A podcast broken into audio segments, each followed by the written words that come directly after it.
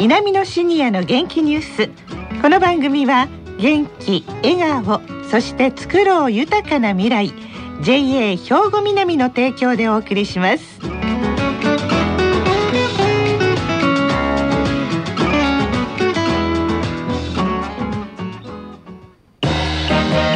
皆様の元気生活を応援する JA 兵庫南近畿最大級の農産物直売所にじいろファーミンおすすめは JA 兵庫南エリアの新鮮な地元農産物皆さんおはようございます藤原まさみです南野シニアの元気ニュースの時間です今日も南野学園の元気なシニアの皆さんが気になったニュースや話題を取材しラジオをお聞きの皆さんにお伝えいたします今回は南野学園ラジオ放送サポーター A 班のお二人に来ていただいていますそれでは自己紹介からお願いしますおはようございます。渡田翔英、七十歳です。塩津美智子七十一歳です。はい、よろしくお願いしよろしくお願いしま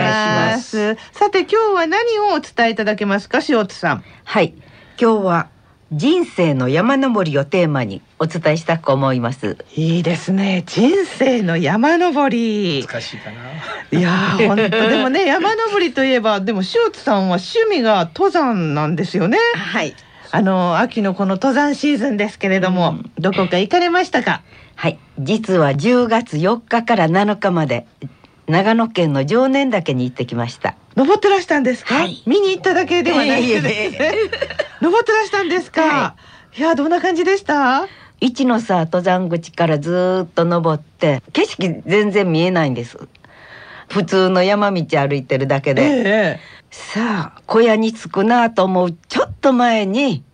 パッと開けるんですよそしたら目の前に槍がバッと、えそうなうんん、ですか。小高連峰ええうんすごいですね、うんそのあたりもちょっと詳しくお聞きしたいんですが今回のコース教えていただけますか、まず10月4日、何時から登り始めるんですか8時過ぎにはもう登り始めてました、はい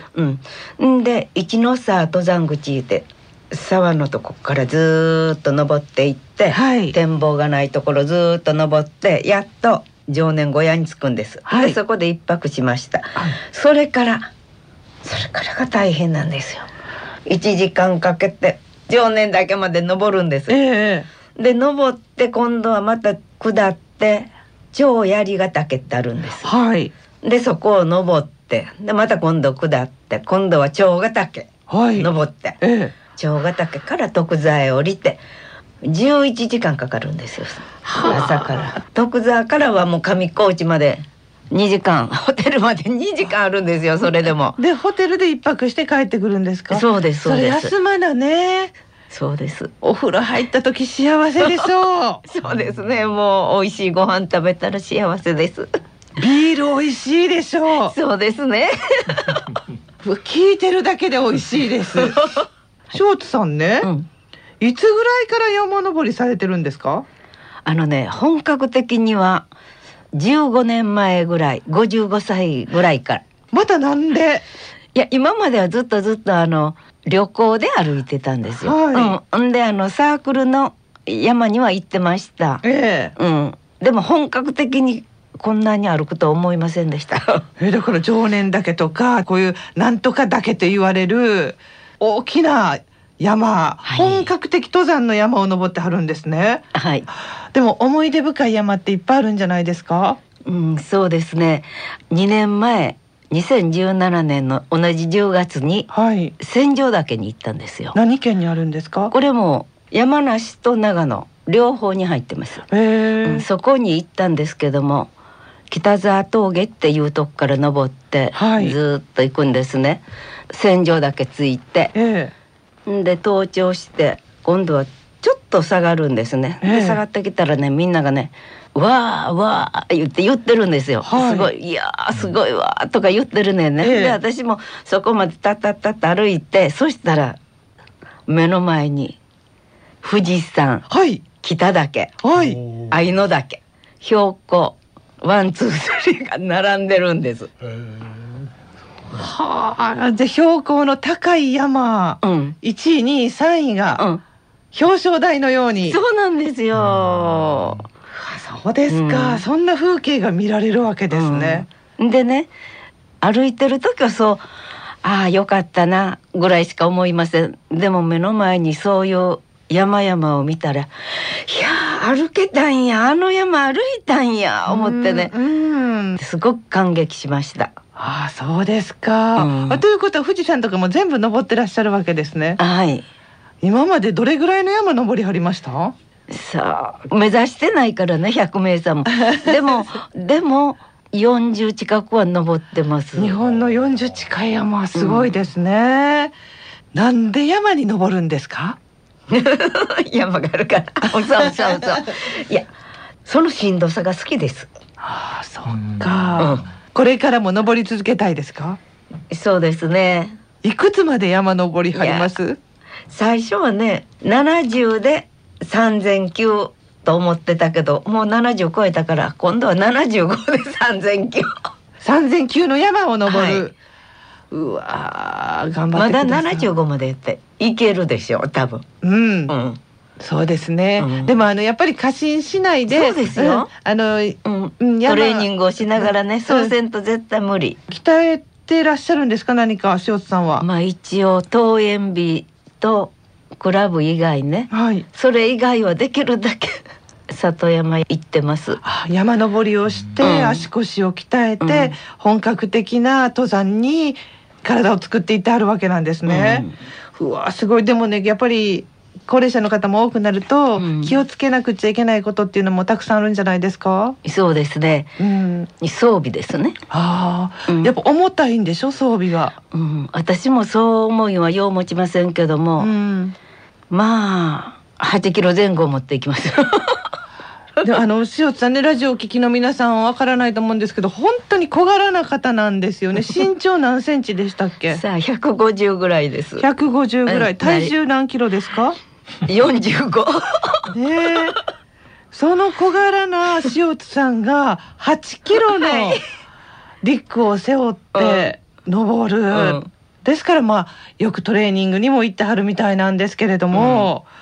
はなんかこれ持って行ってたらいいよとかいうようなものはありますか本格的登山にまあ私はグループでの登ってるからね、はい。救急班とかうん4人ですけどね、うん。あのそういうふうな人たち分けてるから、うん。何かあったらその人たちがあーちゃんとしてくれるんですけどね。ね、決してだから一人では登らないということですね。みんなで力を合わせて登っていくのがいいわけですね。うん、そうですね。一人では絶対ダメと思います。何があるかわからうんから。ん、そうですよね。これ翔さんにとって登山って何ですか？何やろ。その上についた感激、ううんんもうしんどいからもうやめとこうとか思ったとしても、またこの景色が見れるんや思って。まあ行ってください。素晴らしい。朝早く起きてね、ご来光見るでしょ。ええ振り返って前の山、日が当たる。鉄色に輝いてます山が。うわあ、そういう景色を見たいがために山に登るわけですうね。んあの野草とかお花とかはもうそれも素晴らしい。いっぱい。もう本当別世界でしょうね。うん、でもね、これからいいシーズンですけれども、本当皆さんぜひ気をつけて、あの、大きな山に登るときはもう皆さんもそういう分かってあると思いますけれども、小さな山に登るときにもぜひ気をつけて登っていただきたいですよね。ところでテーマに戻りますが、渡田さん。渡田さんのこれまでのうん十年の人生、振り返られて、人生を山登りに例えるとどんな感じでしょうか。なかなか難しいタイトルなんですけどね、はい。まあ、あの大げさな言い方ですけども今から振り返ると僕自身の人生は波乱万丈の人生波乱万丈。はまあ喜びも悲しみもね行く年月とはちゃうんですけれどももう語り尽くせないことがいっぱいあるんですけれども、ええなかなか時間の中では喋れないんですけれども、はい。私は30前に結婚して、まあ、子供を設けたんですけれども6歳の時に白血病で亡くしました、はいお子さんをですか。うんそうですねあら。まあその話をすると涙が出てくるんですけど、うんまあ、それが一つの腹のスタートかもわかりませ。うんんでずっと、まあ、あ社会人で、まあ、公務員やっとったんですけどもそれからまた私自身ですね胆ののね病気をして。まあ、おかげさまで、まあ、元気になったということで、うんまあ、そういったきっかけでこれからやっぱり社会貢献するという気持ちで南野学園になってきたんです、あーなはるほどい、地元では田島ではいろいろとあの三手山学園とか、はい田島ふるさとづくり大学とかいろいろええ勉強してきたんですけども、まあ、歌の仲間から加古川に東大があると聞いたんですよ。え東大って和田岬か なと思ってその東大ではなく、はいその東大じゃなくて、はい要するに高齢者大学の、うんまあ、東大に匹敵するようなあそうもう古い50ね、うん年前にできた大学があるということで、うんまあ、それをきっかけにこちらの方に、まあ、4年前に来させてもらって、ええまあ、現在に至ってるわけなんですね。そうですか、はい、だから、まあ、そのように健康を害して生かされてる生きてるんじゃなくて生かされてるいうことを実感してからやっぱり、もう一度やっぱり勉強したいという気持ちになってうん南野学園の方にやってきました。そうですか、はいじゃあもう今山の頂上に登ってるんですねいやいや、まだまだ六合目七合目でございます。これ からじゃあまだまだ頂上を目指そうでしすて、ね来年まあ卒業の暁にまだちょっとこう原点にもう戻って、まはたいまたやりたいなと思っとるんですけどもね。ねえ、はい頂上にたどり着くとご来光ではなないですけれども、うん明るい日差しそうがですね。きっはと渡田さんを照らすことだと思います。はいまあそう願っております。ねえ、はい、そして渡田さんにはその人生を振り返って、そうだ渡田さん川柳部でいらっしゃいましたからまねあ、そうですね。あのこの結びの一言を川柳でお願いしてもよろしいでしょうか。難しいですね。突然だ。そうですね。生きがいはまだ六合目夢舞台。うわあすごいすごいすごい。生きがいはまだ六合目夢みたい、そういった感じのまだこうなんか夢が残ってるいうことで、うんうわそのステージにうん、ワンステップしたいなという気持ちでちょっうんと考えてきました、すご素いす敵ごでいすね。ね。うん、はい。ありがとうござあいりがとうございままし。したた皆様の元気生活を応援する JA 兵庫南近畿最大級の農産物直売所にじいろファーミンおすすめは JA 兵庫南エリアの新鮮な地元農産物さあそれではここで兵庫県の高齢者大学の動きやシニアの皆さんにも興味ある行事などをお知らせいたします南野学園では研究生による公開講座を開催しています研究生は南野学園の大学院講座修了生から公民館などの障害学習施設での講師や指導者を輩出しようというもので大学院で学んだ成果を深め分かりやすい講義の仕方を研究しています来週10月24日木曜日には趣味と健康寿命と題して南野学園研究生の金山実さんが発表いたします時間は午前10時から11時半まで南野学園の中教室で開催されます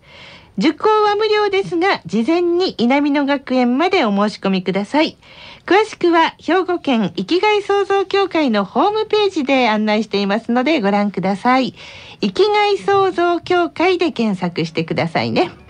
さあこの後は兵庫ラジオカレッジの時間ですこのままラジオ関西をお聞きください南のシニアの元気ニュースこの番組は元気笑顔そして作ろう豊かな未来 JA 兵庫南の提供でお送りしました